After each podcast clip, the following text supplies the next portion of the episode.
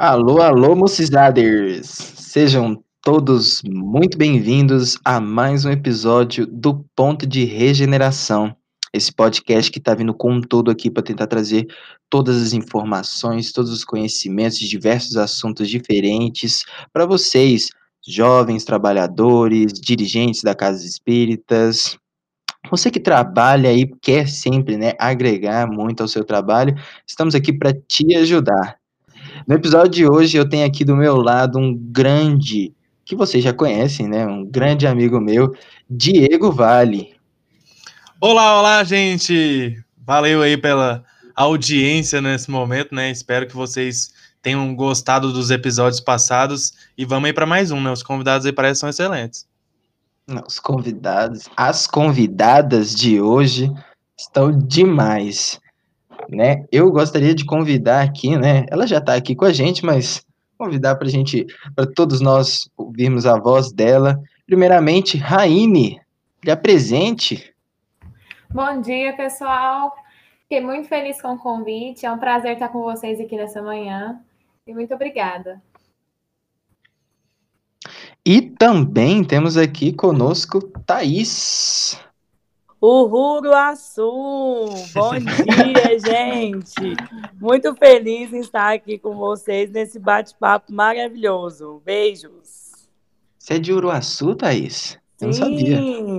Ah, o pessoal de Caçu fala que Caçu vai dominar o mundo, né? O Ru Caçu, mas é o Uruaçu que vai dominar o mundo. Olha, Uruaçu é uma cidade tranquila, gente. Uruaçu é sensacional, hein? Uruaçu é. Caçu nunca foi, não, mas Uruaçu.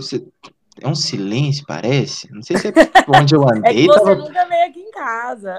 Nossa. Nossa senhora, tô até com medo aqui agora. Mas, antes da gente começar a nossa, a, o nosso bate-papo em si, eu tenho alguns avisos para dar para vocês. Se você não nos segue nas nossas redes sociais, é extremamente importante que vocês nos sigam lá, tanto aqui no canal que você está ouvindo, né? É, às vezes você também não está ouvindo pelo canal, você está ouvindo por, por algum serviço de streaming, mas já siga a gente, né? Lá no arroba mocidade, mocidade no Instagram, né? Lá a gente está sempre postando todas as novidades, todos os eventos, ah, os materiais que o Mocidade vem produzindo, que é sempre materiais, são sempre materiais para vocês. Também nos sigam no nosso Facebook, a, é, Mocidade Feego, no YouTube, Mocidade Ego também, e o Fala Mocidade, que agora tá de cara nova. Fala Mocidade tá. Agora é aqui, né? Agora pra gente que tá gravando. Pra vocês que estão ouvindo, talvez ainda esteja. É, já tá, já tá assim faz tempo, né? E também, se você quiser nos ouvir no serviço de streaming, a gente está em vários, em vários mesmo. A gente está no Spotify, a gente está no Deezer, no Google Podcast, no Apple Podcast. Então, você que tem seu serviço de streaming, consegue baixar, consegue ouvir offline, pode ir lá e nos ouvir também. É muito importante. Interage aqui, se você está no YouTube, vai comentando, comenta aqui de onde você é, de onde você está ouvindo a gente, comenta curiosidades, responda algumas questões também. Interage com a gente que a gente adora ver o que vocês estão escrevendo, certo? Bom, o tema de hoje que nós vamos trabalhar é o que é, né, é o, o espaço de ação do jovem, a vivência e ação social. Esse é um tema muito interessante, porque assim, o espaço de ação do jovem, né, o, o que são esses episódios que vão seguindo, né, que são vários espaços de ação do jovem, o de hoje, vivência e ação social, é muito interessante porque ah, esse espaço de vivência e ação social é, é é extremamente importante dentro da casa espírita, principalmente, né, é importante o dirigente ter essa noção de que a garantia deste ambiente é, o jovem precisa ter né, essa garantia deste ambiente para conseguir trabalhar certos, certas características que às vezes não é trabalhado em outras áreas, né.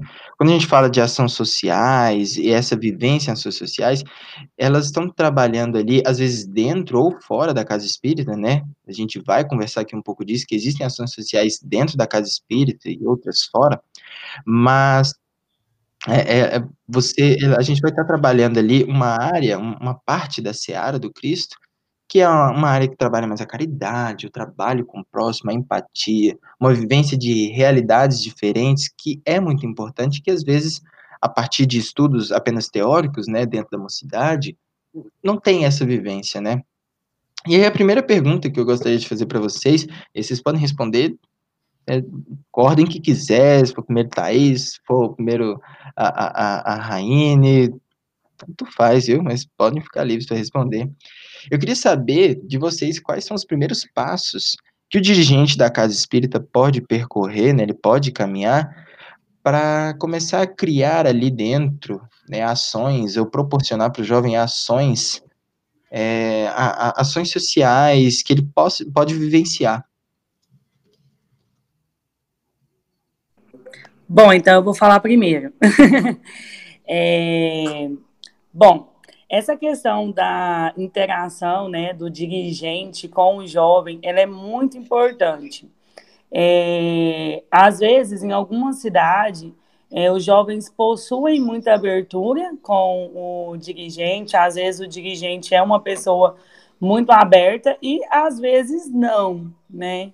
Eh, e aí a gente precisa entender que o, a parte da juventude, né, a área da juventude, ela deve ser uma área, um setor dentro da casa espírita que deve ser integrado junto a casa espírita como um todo, né?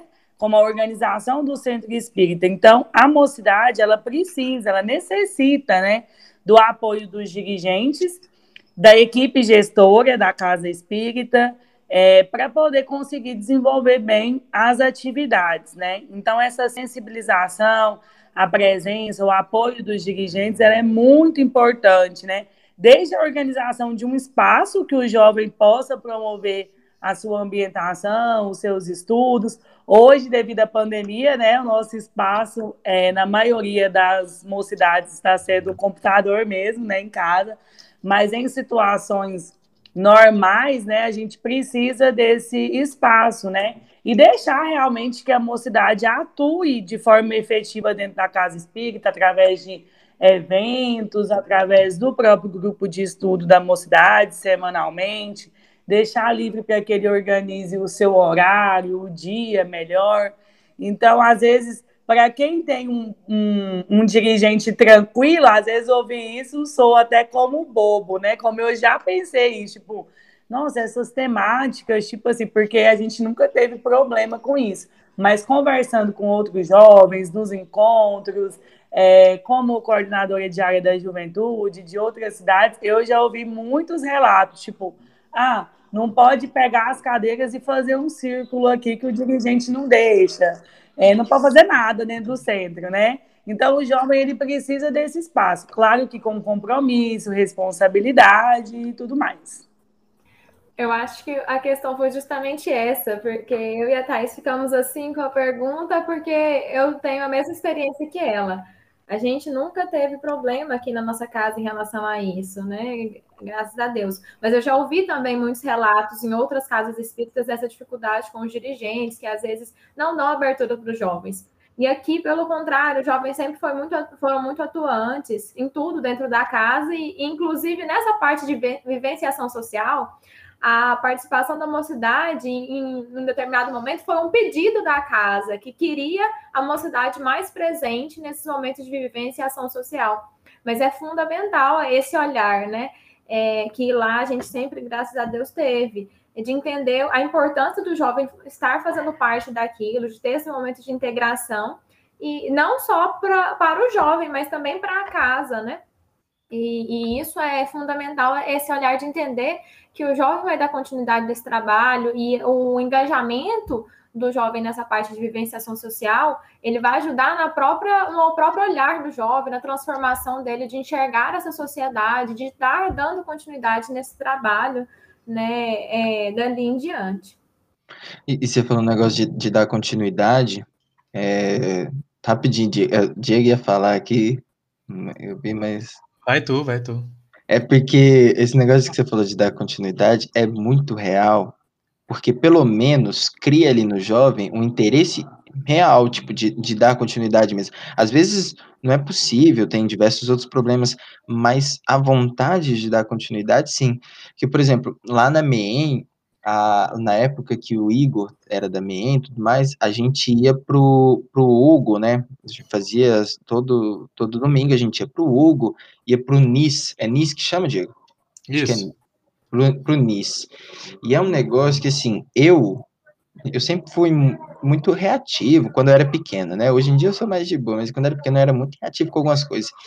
Essa vivência me implicou tantas mudanças em mim, sabe, no meu caráter, quando eu ia lá e eu via, tipo, nossa, tanta gente passando por problemas e eu tô aqui, sabe? Tipo, nossa, eu tava reclamando até ontem de uma coisa tão besta e olha, fulano ali tá ali com, com, com familiar no, no hospital, sabe?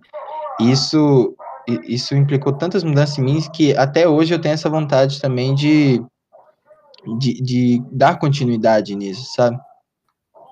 Exatamente. Um, um negócio que vocês falaram aí, tipo, no geral, na, questão do, dos dirigentes, né, mais próximos, a gente pode já estar tá até soando um pouco repetitivo, porque em muitos episódios a gente fala muito de, de, de do dirigente próximo, né, de, de, cada vez mais, em todos os episódios praticamente, é, as experiências são de que o dirigente está dando apoio para a mocidade, o dirigente não está é, dificultando ali, né? Então, isso, isso, é extremamente positivo e a gente tem cada vez mais distante, né, o, a história de que o dirigente não está dando apoio para a mocidade, que a mocidade está trabalhando isolada. Então, tipo assim, é, é extremamente gratificante olhar para isso e falar, ó, o trabalho com a juventude está dando certo, porque a gente está conseguindo integrar a, o jovem com a casa, o jovem com o movimento espírita, então, tipo, tem sido cada vez melhor. E também já trazendo um pouquinho da experiência da MEN, né, que o Eduardo falou, da questão de,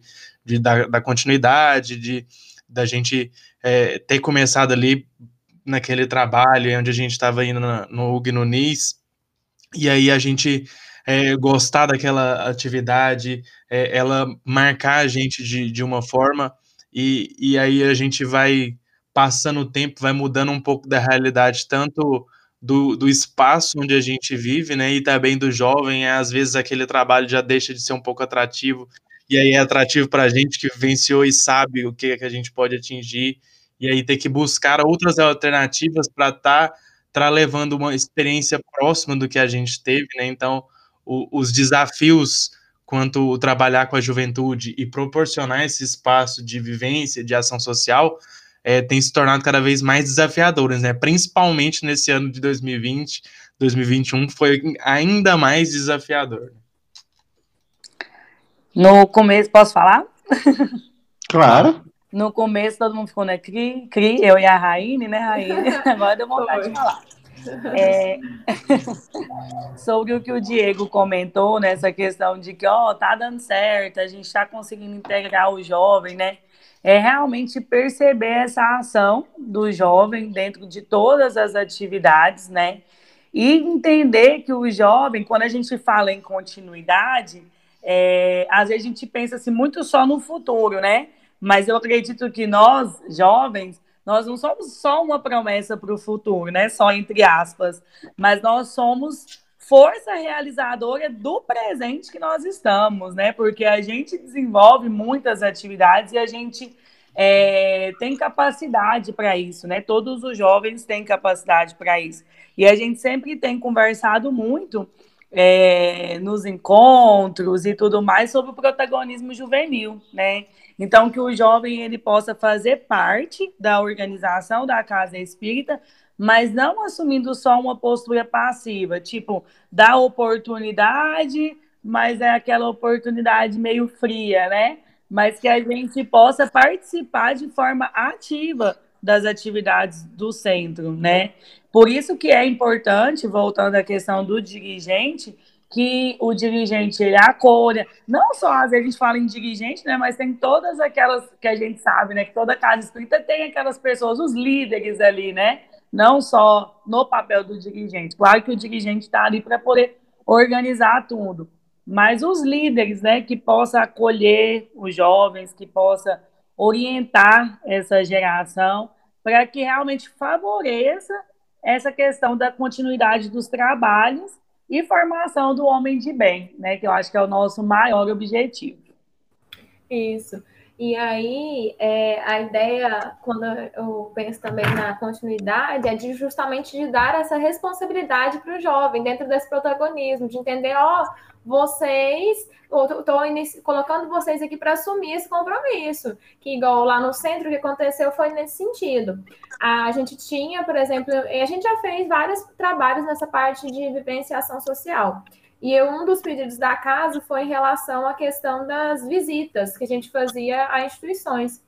E aí eles falam, gente, a gente quer vocês nas visitas, os jovens não estão participando das visitas, e a gente quer a energia de vocês, quer a alegria de vocês, quer vocês junto com a gente. Então a gente quer essa integração. É, então foi um pedido deles para entender que os jovens também faziam parte daquela atividade. Aquela atividade não era só dos adultos, era nossa também. A gente tinha nossa responsabilidade de estar ali contribuindo pra, com aquele trabalho. Então, foi uma das experiências que a gente teve aí. Depois a gente pode comentar mais sobre isso, mas que foi muito interessante por ter surgido deles né, esse pedido. É, e convenhamos também que assim, a presença do jovem dá mais vida para o ambiente, né? A, a, parece que, que, por exemplo, lá na MEEM, a gente teve uma época que a gente visitava o, o, um asilo, né? E tinha as pessoas mais adultas que iam e tudo mais, e era um povo que ficava assim, mais, na dele, né? É um adulto, adulto. Tava ali conversando com o senhorzinho e tudo mais. O jovem já chegava com aquela energia. Ei, dona Antônia, como é que você tá? E já chegava, abraçava, sabe, brincava, para perguntava tudo, ria, comentava. O jovem também tem um negócio, principalmente no asilo, né? Que a gente é muito curioso. Falo ainda porque eu ainda sou jovem, né? Uhum. A gente é muito curioso. E aí, quando chega um senhorzinho, uma senhorinha que quer contar da, a história dela, a vida dela, é fascinante. A, o, a presença do jovem traz mais, mais cor para a ação, sabe? E isso eu acho maravilhoso, acho maravilhoso. E às vezes precisa. Obviamente tem momentos que não, não, é para ter tanta cor assim, né? É um momento que é mais quieto, mais calmo e tudo mais. Só que quando precisa, né, ter essa jogar energia lá em cima, quanto mais jovem envolvido, melhor também, né? Sim, e eu só queria fazer um comentário. Acho que a minha casa deve ser muito parecida com a casa da Rainha. Na verdade, acaba que todas as casas têm esse lado assim bem parecido, né? Mas acaba que a gente se integra muito com as atividades dos adultos, né? Por exemplo, a nossa atividade de visita ao, ao abrigo dos idosos aqui de Uraçu, ela é em conjunto com é, os adultos, né? Hoje a gente não está fazendo visita, né, a eles devido à pandemia, mas em condições normais a nossa visita é junto com eles. Na verdade, é uma vez no mês voltada para os jovens, né? Então, propiciar essa atuação dos jovens nas ações sociais, que acabam, às vezes, sendo implementadas pela própria casa, né? Mas que a gente pode inserir os jovens nelas, são de suma importância, né? Porque vai promover a questão da caridade, né, que é o nosso grande lema, né, fora da caridade não há salvação, e vai promover também essa transformação social, no jovem, na sociedade, em todas as pessoas é, envolvidas. Então, a gente realmente precisa estimular essas visitas às instituições sociais. É, se a casa é uma casa que tem campanha, é, incentivar a participação nas campanhas, todas as ações coletivas, né? Tudo que a gente pode fazer, por exemplo, vai ter uma manifestação em defesa da vida, é importante que o jovem esteja participando. É, e o jovem, a gente acaba falando assim, ah, o bem é tímido, né? O jovem acaba também tendo muita facilidade com as redes sociais. Então, ele consegue manifestar em movimentos pacíficos de mobilização social, né? De forma muito é, de uma forma muito especial nas redes sociais. E é isso, né? Quando a gente é, começa a ver pessoas falando de assuntos que às vezes para alguns pode ser polêmicos, mas tem uma forma, né, de tratar isso e a gente se inserir no, no mundo sem se contaminar, mas levando uma palavra boa, né? Ah, e, e, você falou aí das redes sociais. É, pode ser.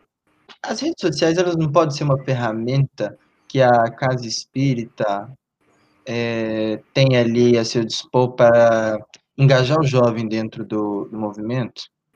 E me vem essa reflexão real, tipo, às vezes a gente, a casa espírita tá tão, tipo assim, nossa, o jovem é, começar a se envolver dentro da casa espírita ou dentro das ações, ele, ele precisa colocar água, sabe, que é, é aquele, o, o, o, básico, né, coloca água fluidificada lá pra gente, sabe, vai lá dar, o, dar as boas-vindas para as pessoas que estão entrando, sabe, vai separar os coletes, às vezes, e principalmente agora que a gente, né, nesse período de pandemia, a gente teve um contato, teve uma necessidade maior da tecnologia para a gente conseguir perpetuar nossas relações, né? A gente faz chamadas, essa, né, essa nossa gravação está sendo feita à distância. E às vezes é a tecnologia, esse, essa, essa facilidade que o jovem tem com a tecnologia, pode ser uma forma também, tipo, ó, vamos engajar o jovem fazendo com que ele traga para nós o conhecimento que às vezes a gente não tem, né?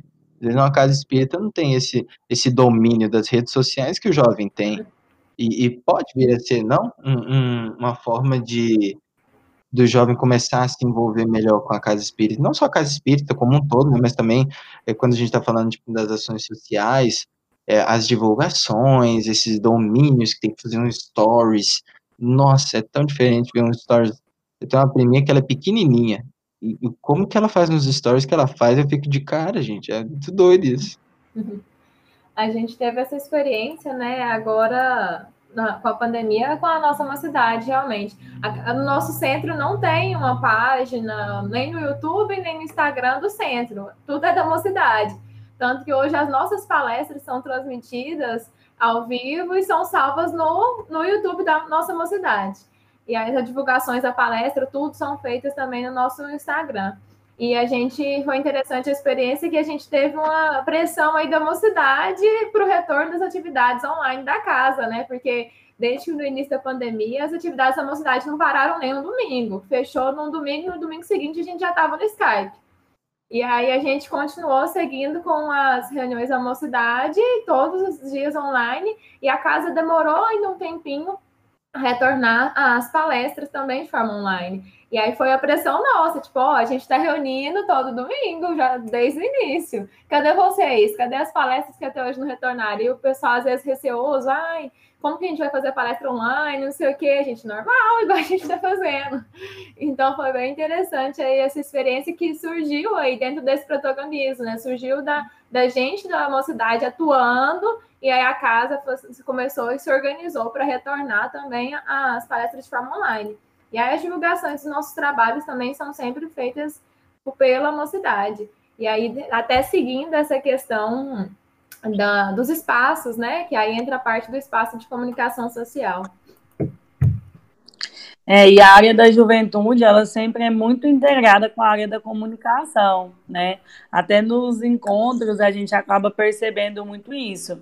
E agora com a pandemia a gente viu mais ainda né, essa implementação das tecnologias é, de comunicação para a gente conseguir se comunicar, né? Então acabou sendo um, um, um recurso pedagógico muito importante para a gente conseguir se integrar aí, né? E, e o jovem, quando surgem essas demandas, ele acaba sendo um meio também de ajudar né, as outras áreas a se, a se organizarem também. Né? Aqui foi da mesma forma. Em um dia a gente não teve por conta da pandemia e no outro domingo nós já estávamos na ativa. Apesar que o jovem, eu percebo que ele acaba é, estando mais é, na quarentena do que os adultos, né? Muitos jovens ainda não trabalham, sei que não é é, a realidade de todos, mas alguns jovens, mais jovens, não trabalham, então acaba é, tendo aula da faculdade, aula da, da escola, e aí acaba, às vezes, saturando também, assim, ai, estou cansado de atividade remota. E aí a gente foi um tempo bem, e aí depois o pessoal começou a dar uma desanimada, e aí hoje nós estamos é, duas mocidades juntas, né? Que é uma possibilidade também da pandemia, né? Às vezes marcar uma visita para ir na outra mocidade, interagir, era tão difícil, né? Essa mobilização e tal. E agora a gente consegue isso de forma muito tranquila. E a gente está fazendo as nossas reuniões, Uruaçu e Campo Norte juntos. E tem sido muito bacana. Um, um negócio que, que a, a Thaís falou da questão da, da transformação social, né, do, do jovem.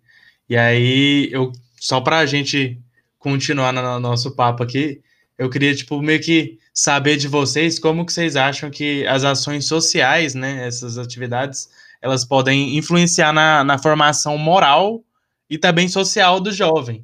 E, e também é, o que que essas ações elas podem estar despertando no jovem, né, no, no decorrer da, delas.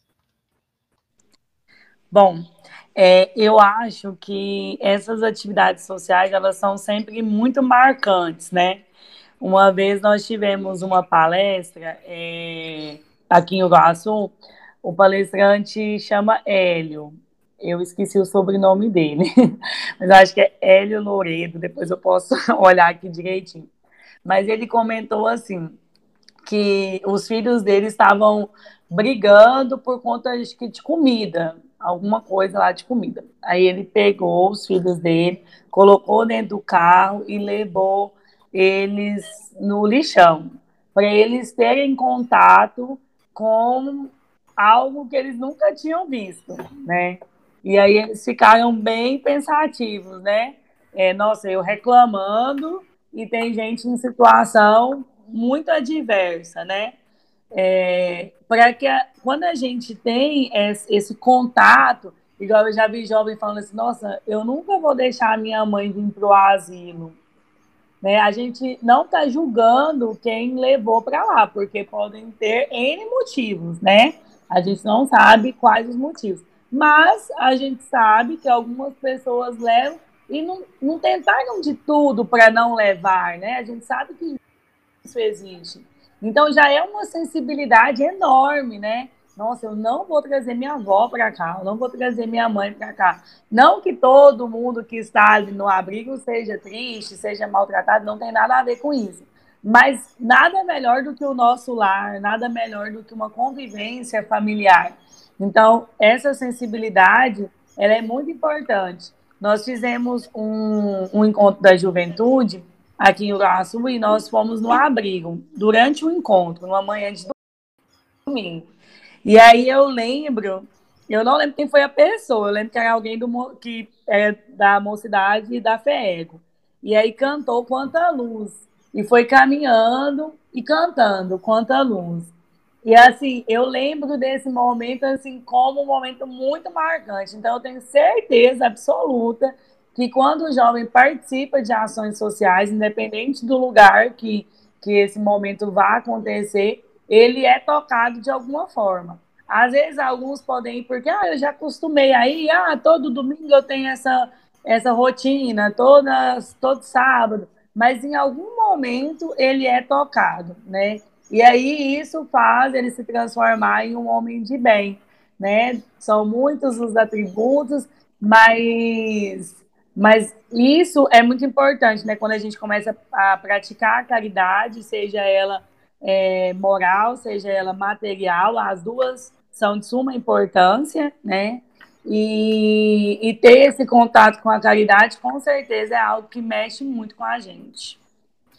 É, eu acho que é fundamental essa experiência é, a gente lá na, com nossos jovens, né, a gente teve essa transformação a partir da vivenciação social em dois aspectos.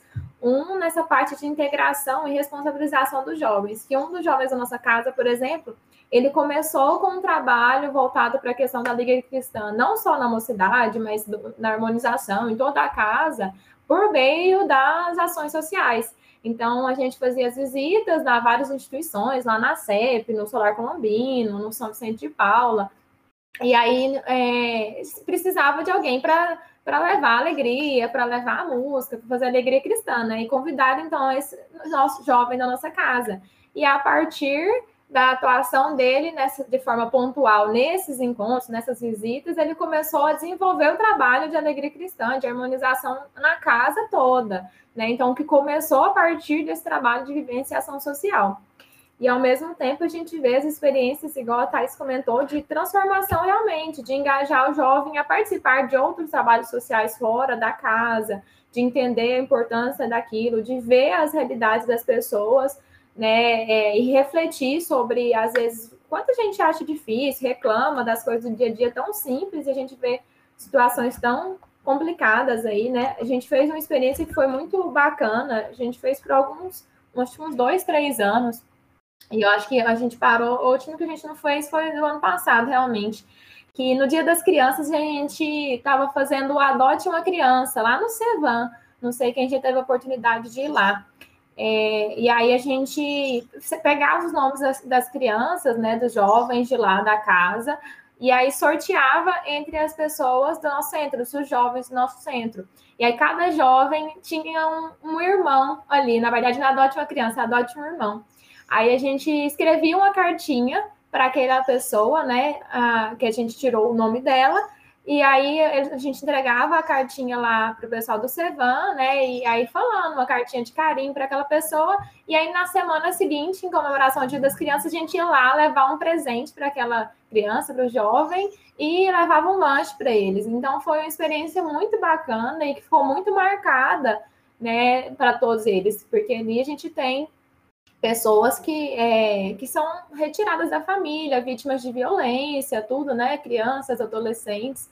E aquilo é, ficou marcado muito, né, para todos nós que passamos por essa experiência. Foi muito interessante de, de, transformação realmente, de repensar nas nossas vidas, de valorizar mais nossas famílias, tudo. É, então, eu acho que é aquelas experiências que a gente fala, né? Que às vezes o que a gente apenas lê ali, estuda ali no papel, sim, é muito importante, mas o que a gente vivencia é muitas vezes o que a gente vai levar, né? E que vai lembrar depois por muito tempo para frente. Com certeza. E quando a gente cria essas marcas, né? Essas memórias que a Rainha está comentando aí, é coisa que mesmo que a gente passe por reveses, por problemas durante a nossa vida, a gente não esquece, né? E essa parte da, da ação social, é, ela é uma ação evangelizadora, né? E quando a gente trata lá nos diretrizes sobre os eixos estruturantes da tarefa, a gente tem conhecimento doutrinário, aprimoramento moral e transformação social. E em transformação social só é dito que só é possível a gente ter essa transformação social através do trabalho no bem. Então, não tem como dissociar uma coisa da outra. É, uma coisa que vocês falaram aí, da, da, da questão, tipo, das vezes do. A, acho que foi mais a Thaís que falou da questão do, de, às vezes, a, a ação se tornar um hábito, né? E, tipo assim, a gente meio que deixa de ir por, por tipo, uma vontade, mas por algo que já se tornou comum. Mas ainda assim, né? Tipo, ela ainda falou da questão de ainda tocar. E, e, tipo assim, cada vez que a pessoa vá, mesmo sendo um hábito, por exemplo, no asilo, a experiência é completamente diferente do, do dia que a, da outra vez que ela foi. Então, tipo assim, é, por mais que tenha se tornado um hábito, né, seja algo que vai fazendo no automático, ela vai aprender experiências novas, vai trazer coisas novas, independente do, do dia que ela vá, né? E, e outra coisa também é da, da, dessas experiências que a gente vive, né? E, e a gente, posso falar a gente aqui, acho que a gente já está trabalhando há um tempinho com juventude, né? Então, a gente fica com muita vontade de passar para os meninos a, as experiências que a gente viveu. É, eu, eu, agora falando mais por mim mesmo. Então, é, eu, às vezes eu penso assim, nossa, no meu tempo de mocidade que eu era participante, eu fazia isso, isso, isso, eu tenho que proporcionar isso para os meninos. E, e às vezes os meninos não querem isso, né? A realidade já é outra. Mas a gente fica com, com, com essa intenção de passar, tipo, muitas das coisas que a gente vivenciou que foi bacana, aquele momento numa ação que foi bacana, é, fazer uma amizade dentro da, da mocidade que, que a gente leva para a vida. E aí a gente fica tentando proporcionar essas situações que a gente passou para os meninos. Mas, mas, como é que a gente sabe o que, que eles querem? Só... Essa é uma boa reflexão. é, sobre essa questão que o Diego comentou, só voltando um pouquinho, né, dessas amizades, né, é a nossa qualidade relacional, né? Às vezes o jovem ele chega ali e sente que o ambiente é tão seguro que ele se sente aberto para poder trazer coisas que às vezes ele não trouxe nem para a família dele, né? E isso é sem preço, né? Não tem nada que a gente possa fazer que tenha um valor maior do que isso. E sobre essa questão de como saber o que o jovem quer, né? É, principalmente para quem é coordenador de juventude, é, é um caminho que realmente deve ser refletido. A gente não tem a resposta pronta, né? Mas voltando nessa questão dos eixos que eu comentei, do conhecimento doutrinário, da reforma íntima, da transformação social, é, quando a gente fala em conhecimento doutrinário, o jovem vai pensar, né? Quando a gente fala em reforma íntima, ele vai sentir. E quando a gente fala em transformação social, ele vai agir. Então, eu acho que, principalmente nesses, nesses dias, né, que a gente quer tanto fazer, que a gente tem percebido de forma mais intensa, mais forte, tantas pessoas precisando, tantas pessoas que às vezes não precisavam, mas que nesse momento está precisando, né, devido à pandemia. Então, é, todos esses eixos são importantes, né? Eles precisam caminhar juntos. Mas essa questão que a gente está abordando hoje, né, que é a questão das práticas sociais, dessa vivência social, ela é algo que eu acho que caracteriza muito o jovem, porque a gente está falando de ação, né? de estar tá ali na frente, de estar tá realmente desenvolvendo essa atividade. É, e aí, em relação a, a, essa questão de saber o que o jovem quer, o que a gente tenta, né? Porque é sempre realmente um desafio, né? Eu, várias vezes eu fico tento, tento, ah, o que, que vocês querem estudar? Levo uma coisa e outra, e muitas vezes não, a gente não consegue ter essa resposta, né? Mas eu tento tra trabalhar com estratégias. A última vez, agora acho que deu mais certo do que quando foi presencial, que a gente fez aqueles Google Forms, né? Aqueles formulários para o pessoal preencher. Porque eu acho que, não sei se eles tiveram eu não sei explicar por que, que funcionou mais, mas eu achei que a gente teve uma resposta melhor deles, né? De até de dar um feedback que a gente colocou lá alguns questionamentos sobre as experiências que a gente tinha tido no último ano, tal, e eles conseguiram dar um retorno melhor e contribuir mais sobre o que eles queriam realmente fazer, estudar, né? E mesmo dentro dessas vivências e ações sociais. Mas é sempre um desafio e é muito importante, né? Ouvir o que, que o jovem quer.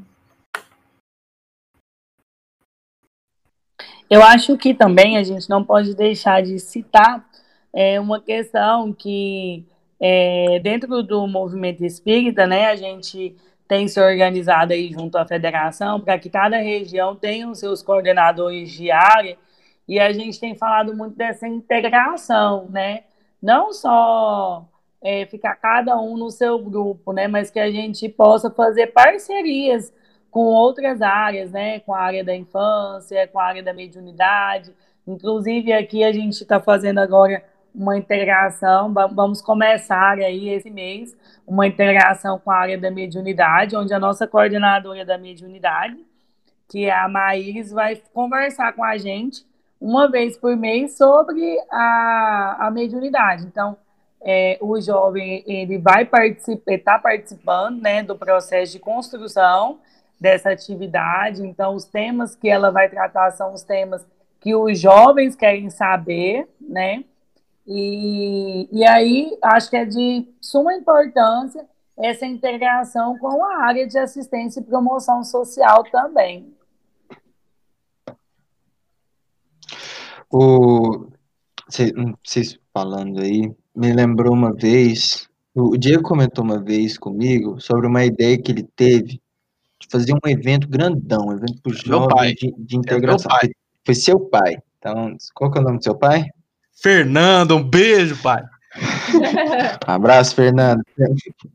Fernando tem, tem uma voz grossa.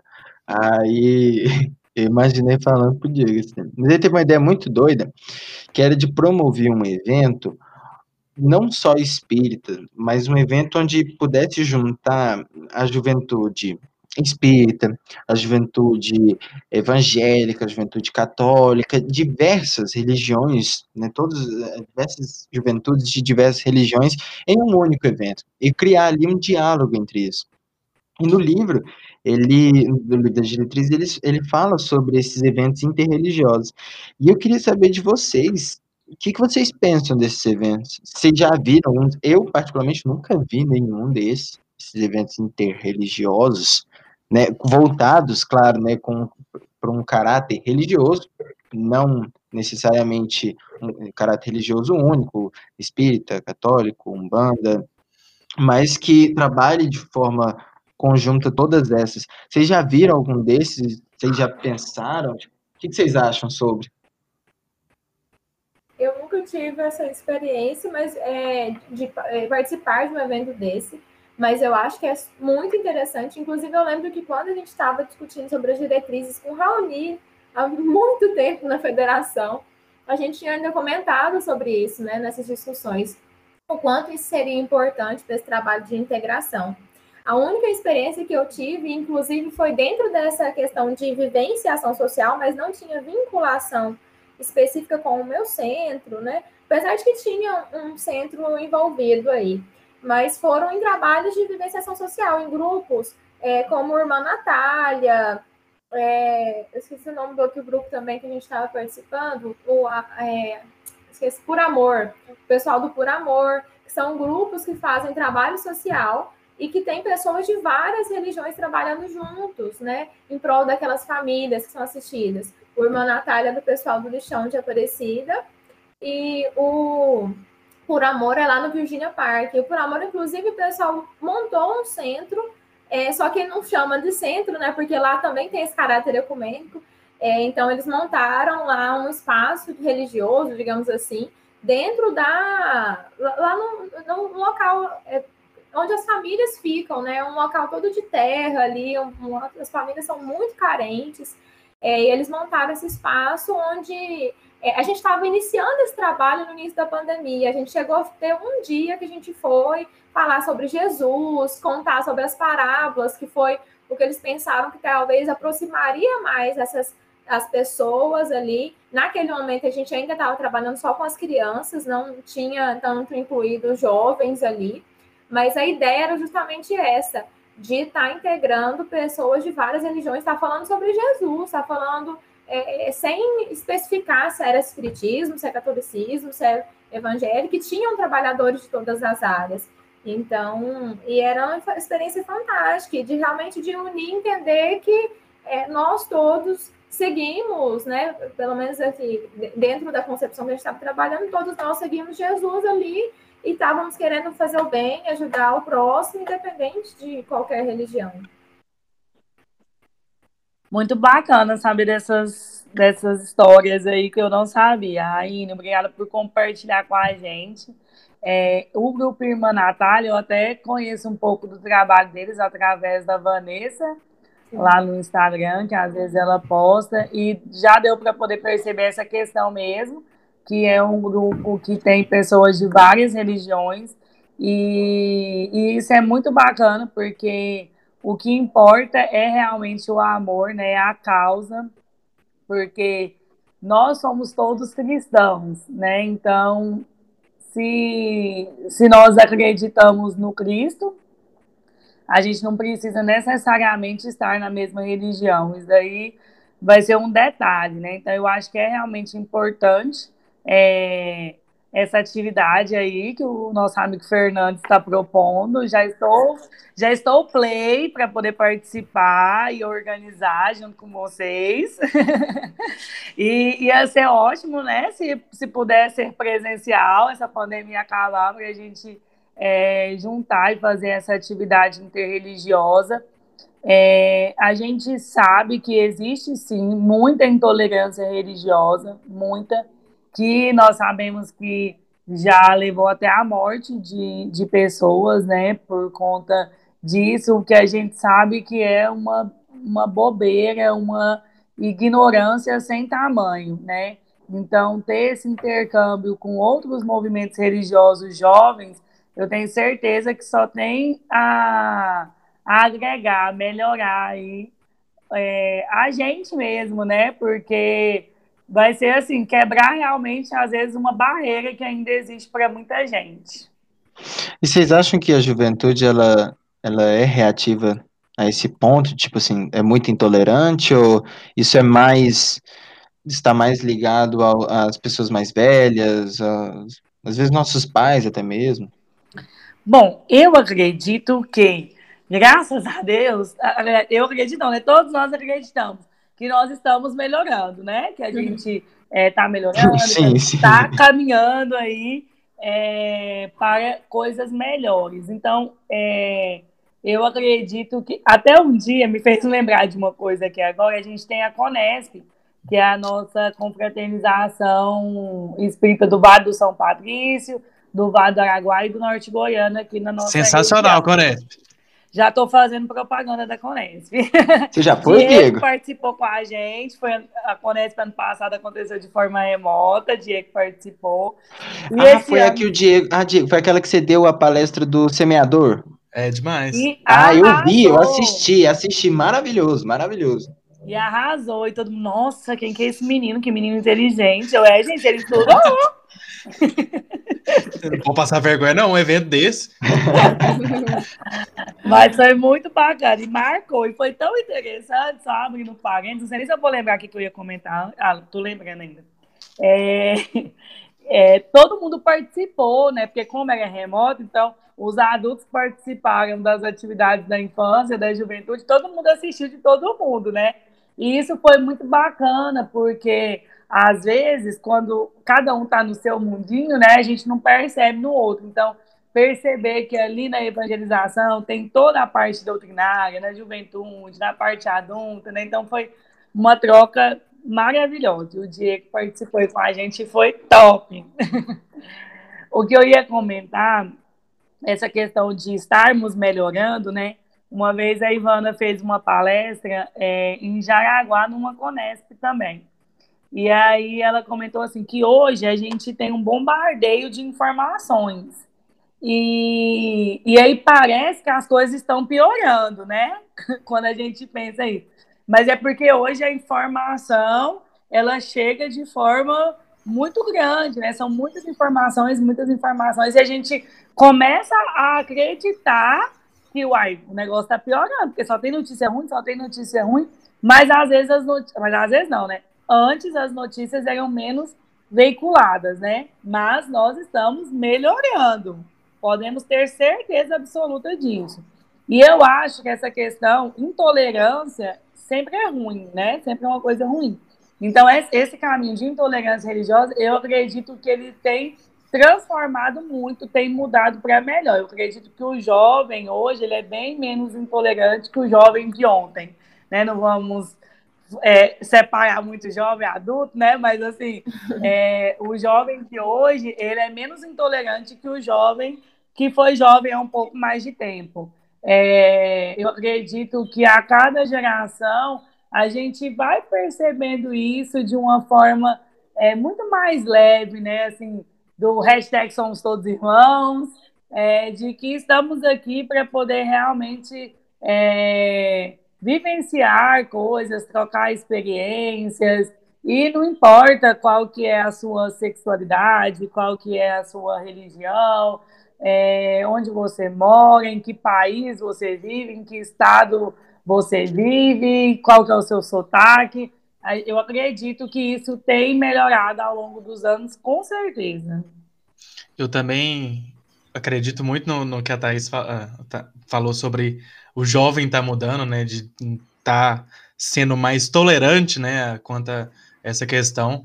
E, e, eu vejo, tipo, às vezes a gente colocando muito essa barreira, né? Igual, tipo, um evento desse que meu pai pensou e tal. Tipo, ele tem todo o projeto na cabeça dele, com shows, é, com, tipo assim, é, cada é, espaço de, de, tipo, para auxiliar os trabalhos da casa, seja tipo uma casa que tem um bazar, alguma coisa assim, sabe? Tipo, não uma casa espírita, né? Mas às vezes uma, uma igreja. Então, ele tem um projeto montado já. Aí, às vezes a gente coloca essas barreiras, né? Tipo, ah, a gente não pode misturar, ah, a gente não pode colocar junto. E, e tipo assim, cada vez mais a gente tem percebido que o espaço tá aí.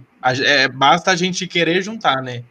E, e eu vejo também que é, este momento onde a gente está online, né? Está muito com muitas atividades é, no YouTube, é, em, em, salas de, de videoconferência, a gente tem ajudado a quebrar ainda mais essas barreiras, né? Porque a gente consegue atingir pessoas onde a gente não atingia em épocas presenciais. Então, é, às vezes, é, alguém que tipo assim, eu sempre tive interesse em, conhecer um pouco mais sobre a religião tal. Agora a gente consegue ter mais acesso.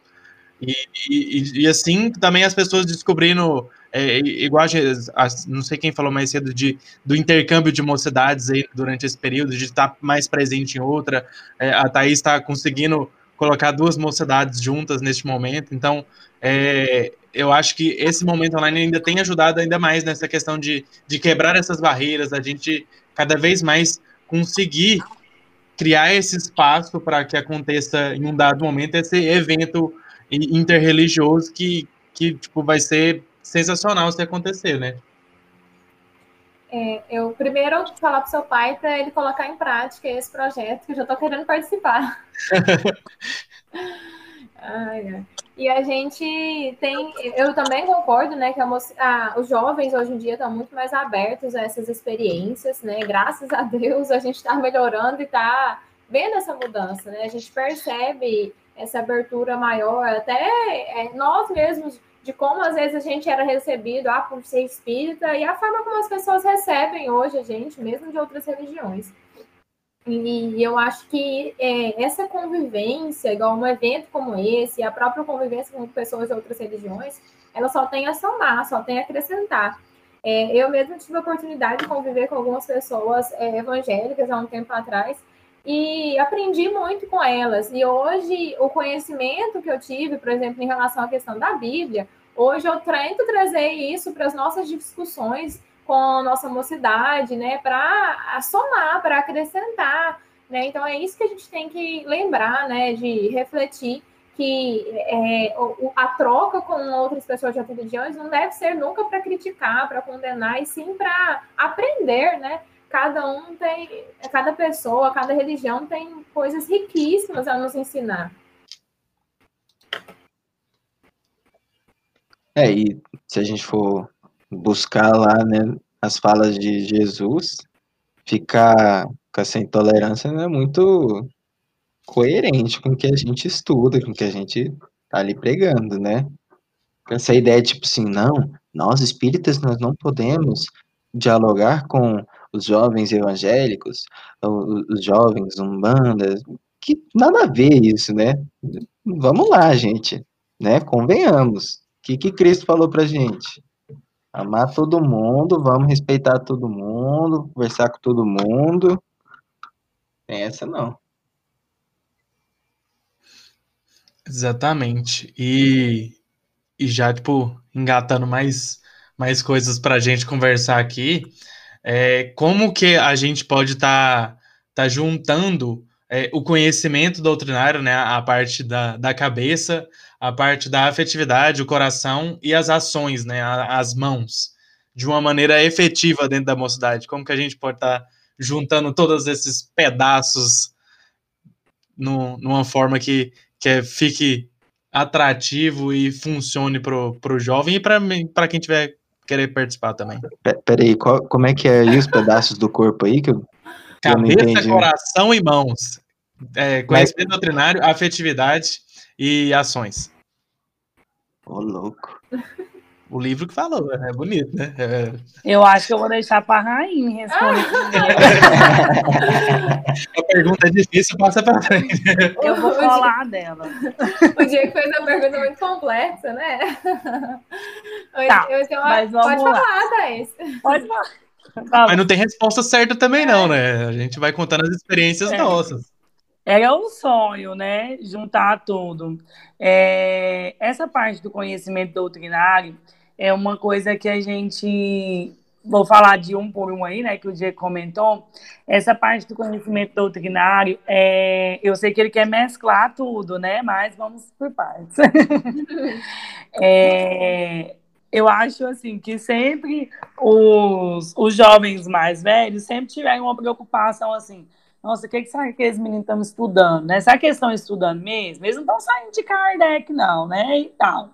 Então, é, eu escutei de uma pessoa, é, um jovem mais velho, que inclusive é meu tio, ele sempre falou assim: olha, o livro dos Espíritos é sempre novidade.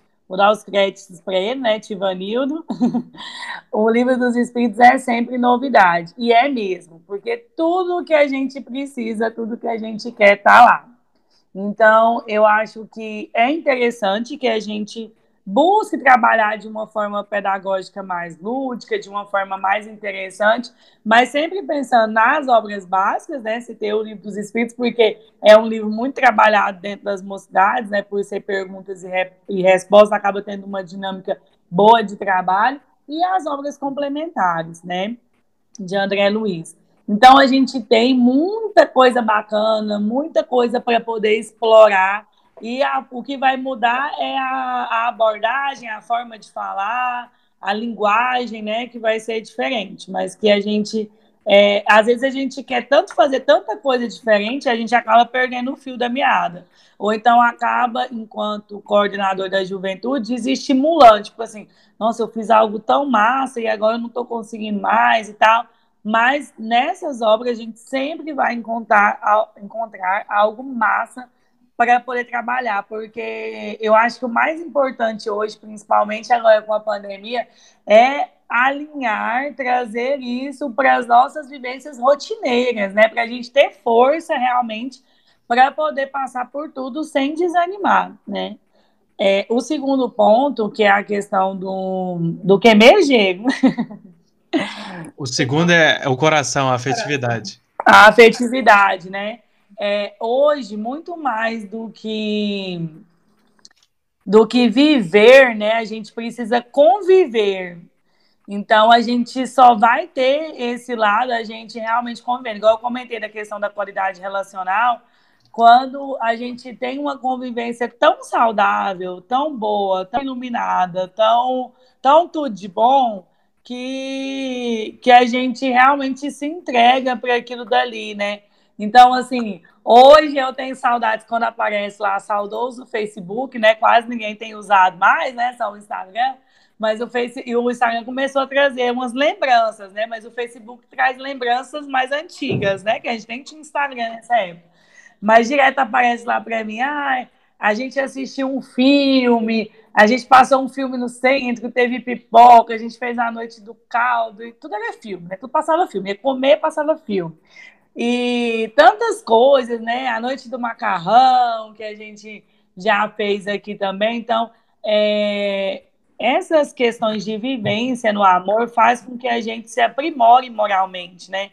Porque a gente só vai aprimorar moralmente quando a gente tem essa afetividade, quando a gente tá junto com as pessoas, né? E aí eu tô falando, não, tô citando exemplos de eventos dentro da casa espírita, né? Mas não só aí, né? A gente aprimora moralmente na faculdade, é, no nosso ambiente de trabalho, principalmente dentro da nossa família, né? É o, é, é o melhor laboratório de almas, né? É, então é muito importante que a gente tenha essa afetividade, essa vivência aí no amor. E o último ponto, que é a questão social, né? Que a gente é, vem comentando aí. Eu acho que eu ainda vou deixar para a Raine mesclar tudo isso, mas você viu que eu falei, falei e não consegui, né? Eu acho, responder. Mas... Você destrinchou cada ponta, a Raine vai fazer o elo de ligação e aí acabou. Exatamente. Tá, Fechou. tá com você, Raine. Boa sorte. Não. Beleza. Não. Vamos lá, vamos tentar. É... Não, eu fiquei pensando aqui, tentando no meu desafio. É, dentro das, das, das, propostas que a gente tem dos espaços, de tentar integrar isso. E até tinha comentado quando os meninos me chamaram para participar, né? Que eu também, é, na hora de tentar implementar essas questões dentro da, da mocidade, eu me inspirei em outras mocidades, como o pessoal da MEOC, o pessoal da, da MEJA também faz, estão fazendo esses trabalhos, né? De vivenciação social. Mas, é, primeiro, a questão da vivência ação social, eu acho que ela entra tanto nas mãos quanto no coração. É, pelo menos para mim, isso é muito forte, muito marcante, né? E entra nessa questão do jovem não só sentir tudo aquilo que ele está vivendo, mas de, de, fazer parte, de querer fazer. E a questão do conhecimento doutrinário é uma forma que eu fiquei pensando da gente talvez tentar integrar isso seria, por exemplo, assim, a gente faz normalmente nossa ação social uma vez por mês na mocidade. Agora, com a pandemia, que a gente tem feito, às vezes, um pouco mais espaçado, que a estratégia que a gente conseguiu para tentar manter essa vivenciação social, já que as instituições não estão podendo nos receber, foi de fazer ação com pessoas em situação de rua. Então, a gente organiza cada um dos jovens leva alguma coisa, ou alguma comida, ou suco, ou banana, tal. Cada um leva a comida, prepara aquilo e leva, e lá na hora cada um distribui. Então, cada pessoa, ah, eu levei o pão, eu vou entregar o pão. Eu levei a banana, então, que cada um também fazer parte daquele momento, tanto lá no início de preparar, quanto de realmente executar aquilo. Né? Então, é, foi essa experiência que a gente está fazendo. Eu sei, por exemplo, que o pessoal da, Me, da Média tem feito com cestas. Cada pessoa doa um item de uma, da cesta e eles montam a cesta e depois vão lá. Aí só que aí não vão todos os jovens, né? Alguém vai e entrega essa cesta. Então, são algumas possibilidades.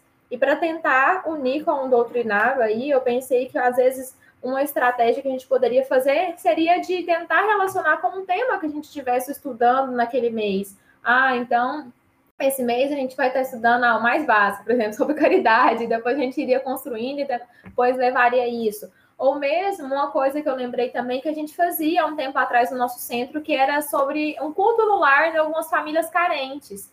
Então, às vezes, a gente estaria estudando sobre algum tema é, naquele mês, e aí no final do mês os jovens poderiam ir falar sobre aquele tema, é, e fazer o culto, cantar algumas músicas na casa daquela família sobre o tema que a gente estaria estudando naquele mês. Então, poderia ser uma estratégia aí para tentar unir o, tanto o, o doutrinário, né, o, coração, ó, o cérebro, não sei, não lembro mais qual parte que era, cabeça. a cabeça, o coração e as mãos aí. Não sei se, se consegui responder. Eu acho que, que, tipo assim, a gente conseguiu responder, eu acho que é, é mais ou menos nesse sentido. E, tipo assim, eu, né, Diego, eu penso que é mais no sentido de, de tipo, a gente exercitar a cabeça, né, praticar, tipo, aprender o máximo que a gente conseguir, para depois a gente tentar colocar em prática com as mãos, juntamente com, com a cabeça ainda, né, não, não largar o, o conhecimento doutrinário, e aí, consequentemente, a gente vai estar tá atingindo o coração, né, com, a gente entendendo o, o que, que a gente está fazendo, a gente, consequentemente, vai, vai atingir o coração.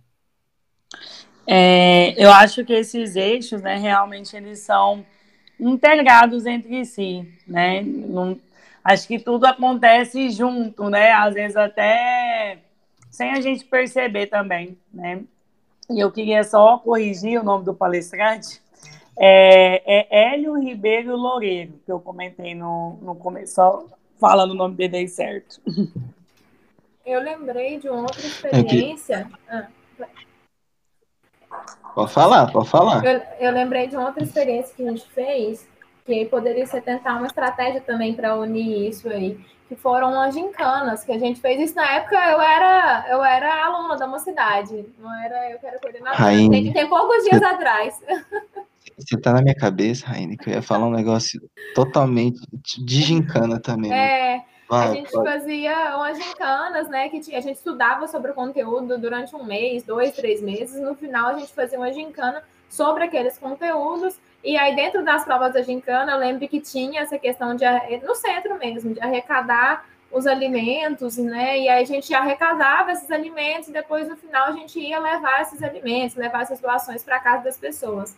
E também talvez seria uma estratégia de tentar integrar aí tanto o conhecimento que a gente estudou durante aquele período, quanto a, o coração e as mãos. Né, você falou e, e eu já ia falar, por isso que eu achei incrível. No ano passado, eu, eu lembrava, eu não sei se vocês já participaram das Olimpíadas das Mocidades que acontecia anualmente aqui em Goiânia. Maravilhoso. E era um negócio que eu, eu nunca tive a oportunidade muito. de participar. Calma que um dia você vai, um dia a gente Amém. vai ver esse trem aí. Você joga algum esporte, Thaís? Então. Todos. Atleta. Eu só pedalo, sou ciclista. Nossa, Mas daqui... a gente tenta Nossa. fazer outras coisas. Pedala 300 km. No é, eu, ia falar isso, tá? Isso pedala vai daqui até vai de, de Uruaçu até aqui em Goiânia de bike, tomar água, uma garrafinha. Só com uma garrafinha d'água. É. Meu Deus. Certeza. Ai, ai. É, porque é, o povo quando fala humilde assim, não, eu só pedalo, não, pouca coisa. É os que mais é o que mais vai. Ah, eu tô precisando de mais disciplina, mas é o esporte, meu esporte favorito. Amo. Quem não pedala, gente pode comprar bicicleta e sair sem freio. É bom pra desestressar. É bom demais. Tá, isso tem que me ensinar, é que eu tenho a bicicleta, mesmo. mas não sou péssima. Vamos trocar figurinhas, Rainha. Daqui uns dias você tá subindo os morros tudo. Você é, do, você é das estradas ou é de, de trilha? Gosto dos dois, né? É a forma que a gente tem de subir na vida, né? Já que às vezes a gente tem muito, muitos, muitos problemas na, no dia a dia, aí você fala assim, hoje eu vou subir na vida. Você vai e sobe. Ai, ai. Mas aí eu, eu tava eu lembrando, né, ano passado das Olimpíadas que acontecia, e aí me veio uma ideia muito de tipo assim, às vezes reviver essas Olimpíadas de forma obviamente, online, né? A gente está passando pelo período de pandemia, só que mesclar isso, às vezes, com, tipo, essa ideia que a Raine falou, de arrecadar. Então, assim, para você meio que participar dessa, dessas Olimpíadas, não foi para frente, né? Eu também estava muito corrido, nem tentei é, montar uma logística para fazer funcionar, mas, tipo assim, para você participar, você tinha que doar tanto para arrecadar, e a, nesse, a gente arrecadava uma certa quantidade, e às vezes comprava cesta básica para pessoas, porque é, eu lembro que tinha dado uma época que estava muito em alta as lives, né? As lives de cantores e tudo mais, e aí eles arrecadavam, e aí eu pensei, putz, a gente podia fazer talvez isso, né? Uma, de certa forma seria uma ação social, só que em baixa escala, né? Porque pequena escala, porque a gente não não vai conseguir lotar uma live igual a Marília Mendonça lotava, né?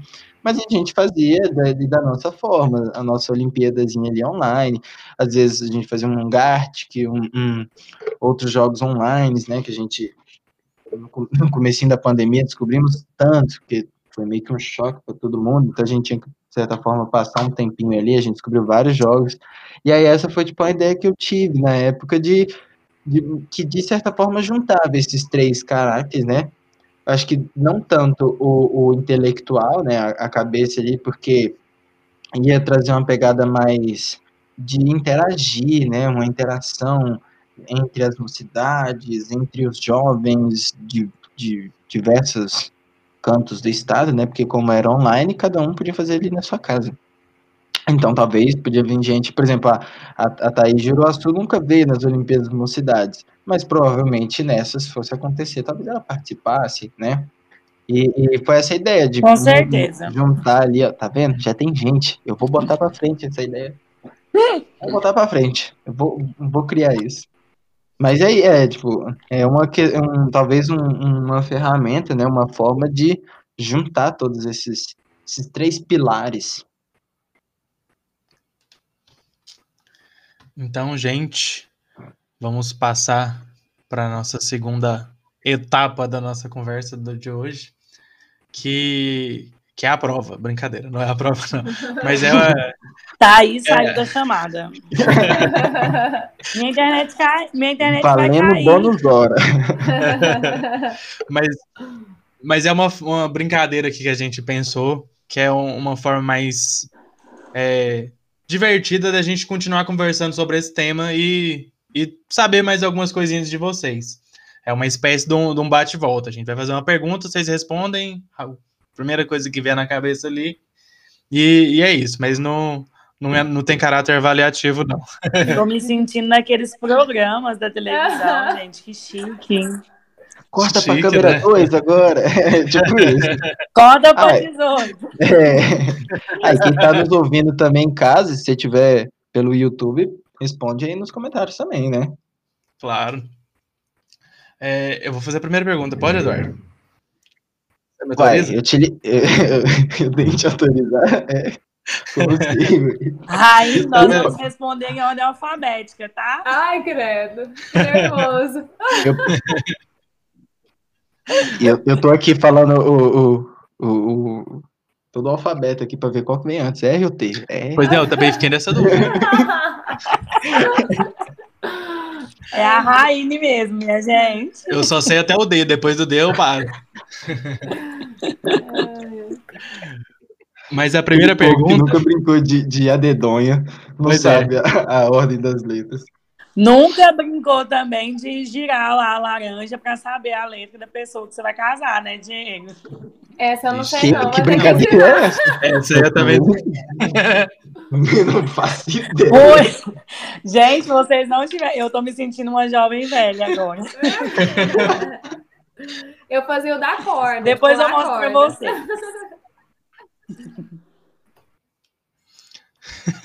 Mas a primeira pergunta ela é fácil. É, é, qual tipo de ação social que você mais se identifica realizando? Qual tipo? Eu não sei quais tipos que tem. Mas. Não, é, é tipo assim, qual que você mais gosta? No tipo que é só pra.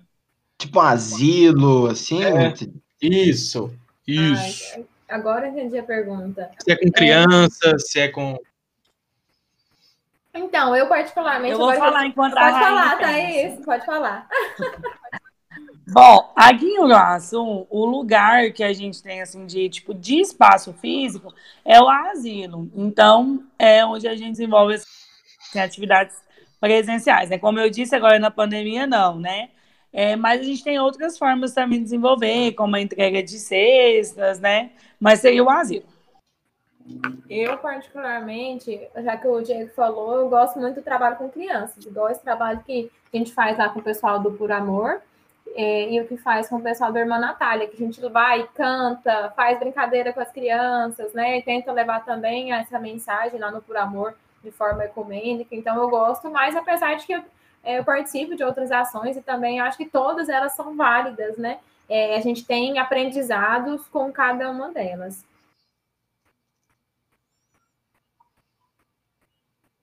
Massa. Eu, eu e Diego, a gente não precisa responder, viu, gente? A não ser que vocês cobrem muito. Aí, se vocês cobrar muito, aí a gente responde, mas a gente não, não costuma responder, não. Conta pra a gente também a experiência de vocês. Já que vocês não responderem nenhum, agora vocês também estão na Berlinda. Ordem alfabética, Diego. Você ah, viu, né? Acho justo. ah, eu vou mudar também a regra. É, cavalheirismo, os homens vão responder primeiro, tá, Rainha? Opa, Nossa senhora. Não, mas vocês são as convidadas. O Primeiro é os convidados. Os, holofotes, é, os holofotes estão em vocês. Primeiras damas. A gente já fala demais.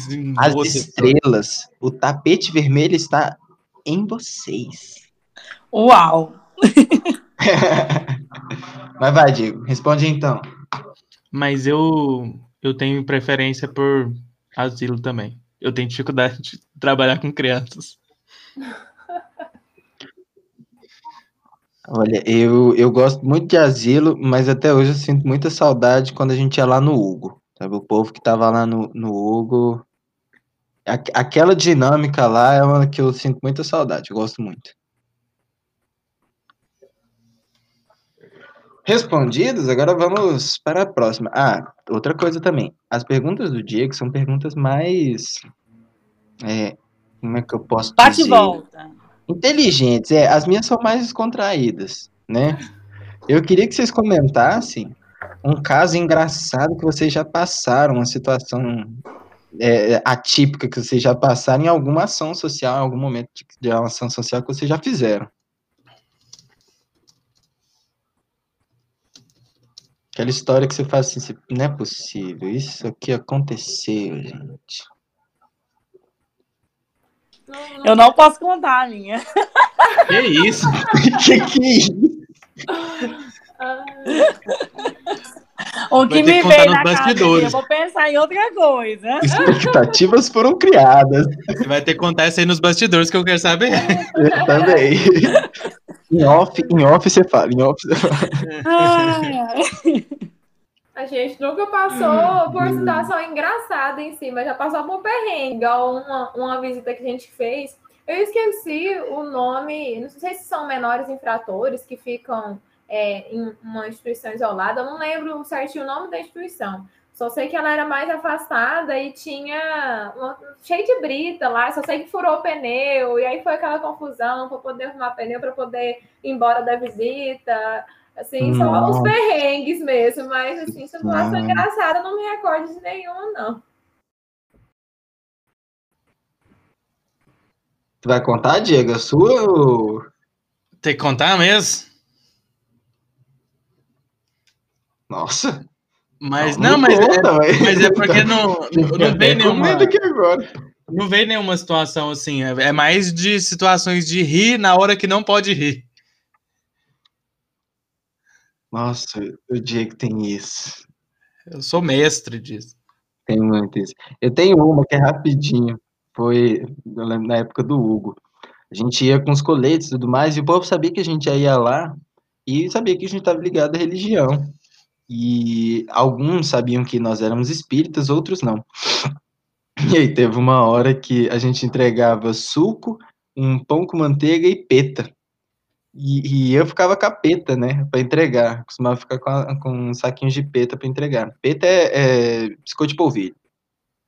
Para quem não sabe, né, às vezes vai que na sua região muda o nome, né. E aí eu sei que eu cheguei na senhorinha, a senhora parecia estar um pouco é, estressada e tudo mais, eu fui oferecer peta. Falei, assim, senhora quer peta? E a mulher virou e falou assim, capeta? Não, capeta não, sangue de Cristo, capeta não. E ficou morrendo de medo. Não, não é capeta não, senhora, é bolacha, peta, biscoitinho aqui. Ela, não, não, não, quero não, quero não, obrigado. Eu falei assim, meu Deus do céu. Acho que eu vou tacar o demônio nela, alguma coisa assim. Não, minha senhora, fiquei com... fiquei- E todo, começou- todo mundo ri, né? Nessa hora você não tem amigo ali. Aquele povo fala assim, nossa, pra... não, todo mundo rindo.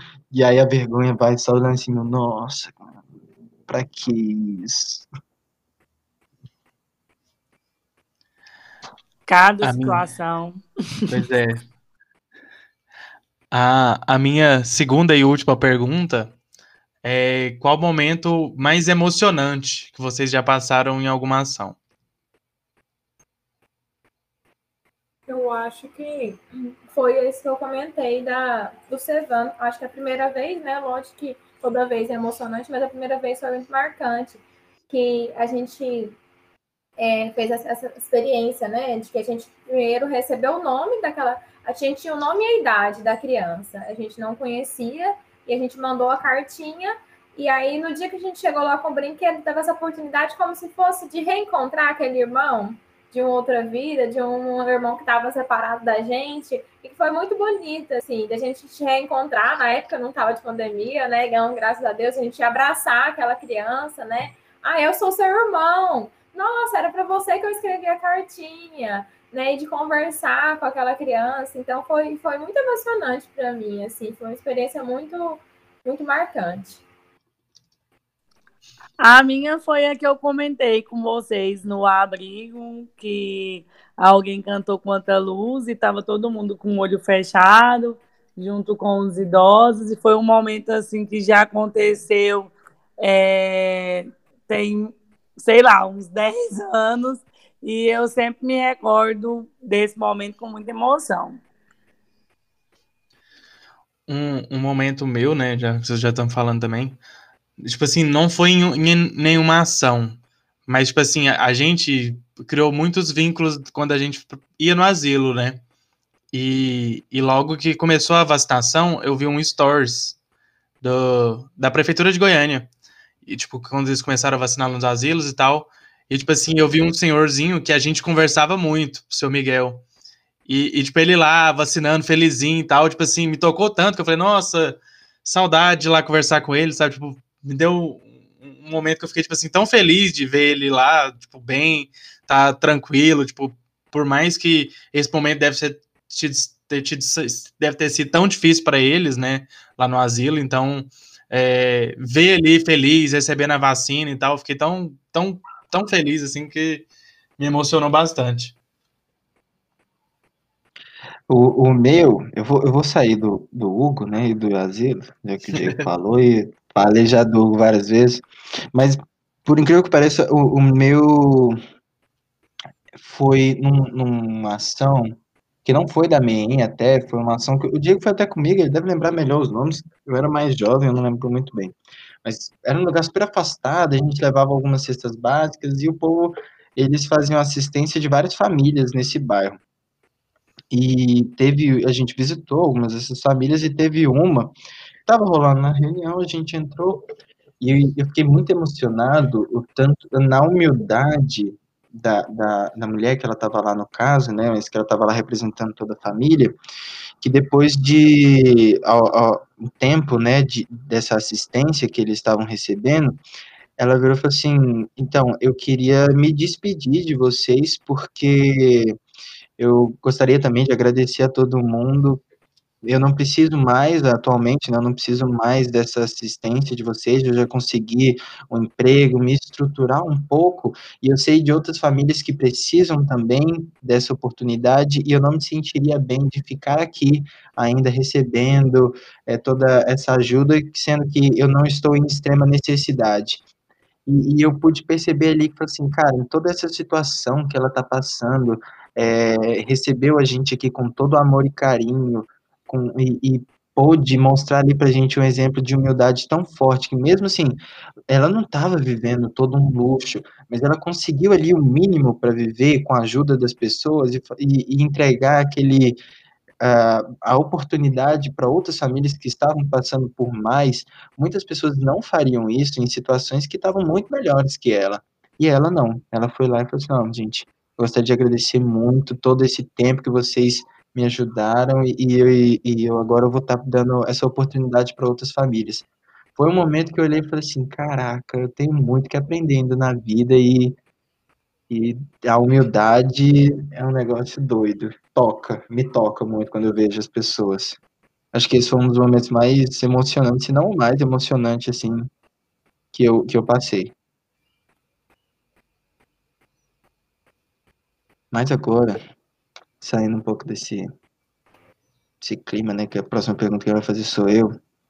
Eu, eu gostaria de saber de vocês. É, quem que é aquele. O nome, eu quero nomes, gosto de nomes. E manda um abraço também para essa pessoa, viu?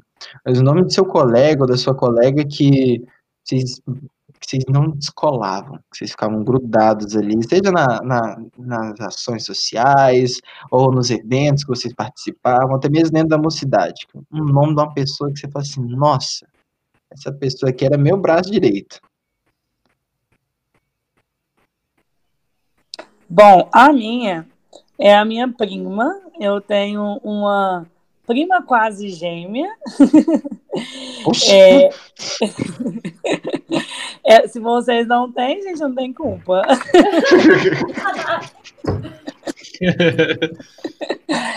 Ela nasceu dia 16 de maio, inclusive nosso aniversário está chegando. Ela nasceu dia 16 de maio.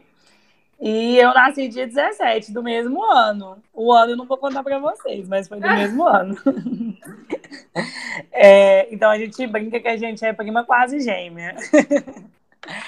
É, ela era a pessoa que a gente não desgrudava, né? Nós somos de berço espírita, fomos em todas as Conesps desde que nascemos, participamos de muitos eventos juntas, participamos da evangelização infantil, da pré-mocidade, da mocidade, é, muitas Conespes.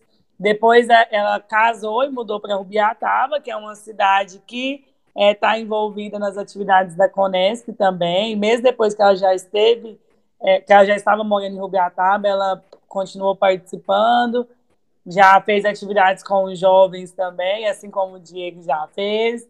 É, sempre a gente organizava tudo, os nossos ERGs que nós já fizemos, nossas apresentações, teatro, dança. Era a pessoa realmente que eu não desgrudava. A, a, minha pessoa vai ser diferente aqui um pouco. Nosso centro é bem pequeno. Desculpa, é... Raine, eu não falei o nome dela, Lisiane. Ah, sim. Manda um beijo para ela.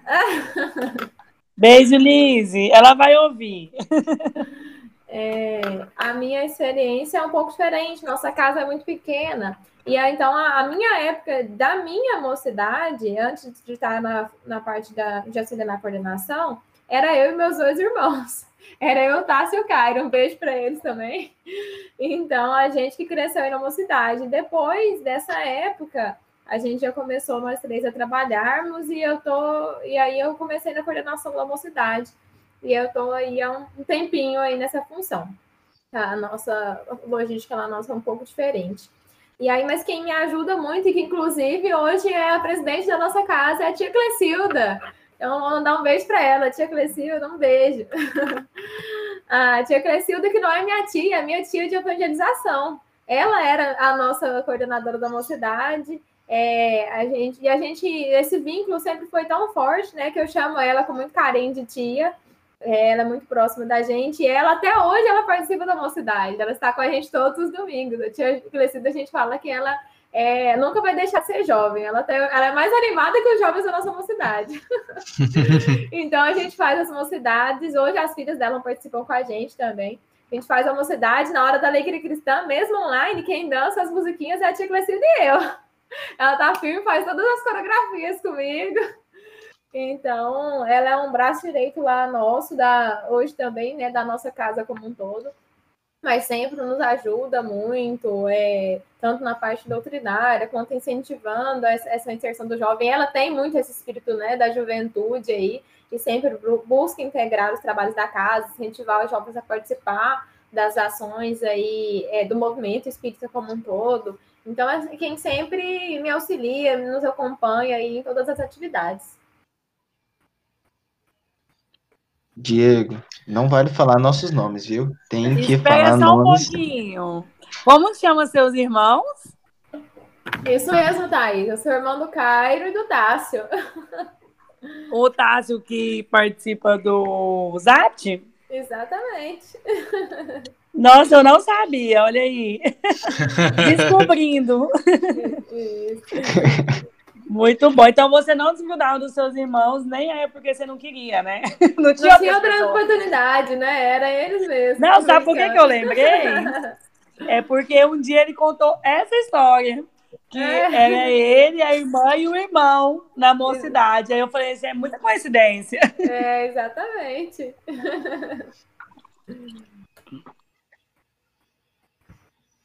Não vale os nossos, Eduardo? É, Diego, eu, você, é, eu não posso falar você nem você falar eu, porque senão é muito paia. Mesmo a gente sabendo que essa resposta seria um dos nossos. Oh. Então eu vou surpreender. Vou surpreender. É, chama Daniele. Também conhecida como a minha irmã. Ai, meu Deus do céu. Mas não tem como, a gente começou indo junto.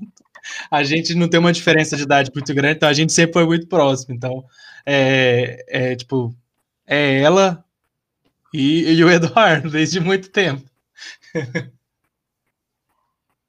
Tá, eu vou falar então. A minha irmã. Não, a Dani me odeia, parece. Que isso? Um beijo, Dani. Não é que ela me odeia. Ela. Só ela me, ama, ela me ama de um jeito não convencional, é isso. Não amo de um jeito comum, assim, não.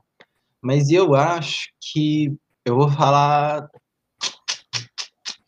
Luana. Acho que a Luana foi uma pessoa que eu fiquei próximo durante muito tempo. Mas Até ela eu nem lembro quem seja a Luana, mas. Não lembra? Não. O, o Mauro é um outro também. Mauro. O Mauro, o Mauro é um excelente. É, Mauro é um Luana e. Mauro. Vamos dois. Mauro, um abraço. Luana Saudades, Mauro. Saudades, Mauro. Mas, gente, encerramos esse mais um momento. Estamos chegando ao final. Ah, Ah, ah. ah. Que pena. aí, agora ficou bom. Mas, Mas já, passou tão rápido. mas é. Isso que eu queria. Mas, Raine, você quer deixar algum recado final, alguma mensagem? Eu queria primeiro, mais uma vez, né, agradecer o convite. Quando os meninos me convidaram, eu fiquei preocupada. Meu Deus do céu, e- e- será que eu sou a melhor pessoa? Tem tanta gente para falar sobre esse assunto. Mas eu fiquei muito feliz com o convite, com a oportunidade de estar com vocês aqui nessa manhã.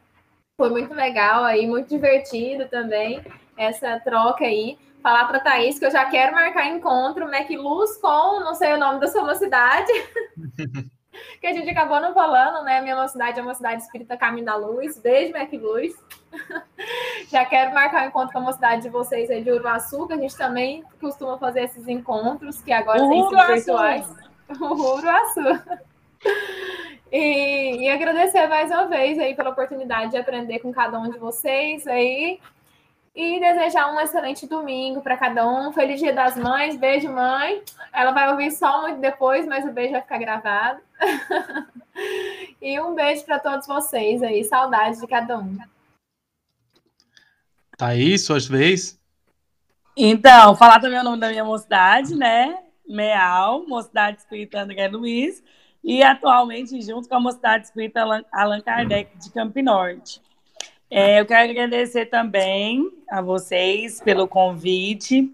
É, também fiquei na mesma da Raine, meu Deus, e o na hora que o Diego falou bem assim, não, é um bate-papo bem descontraído. Eu falei bem assim, sei. Chega aqui, o Diego quer fazer link entre eixos estruturantes.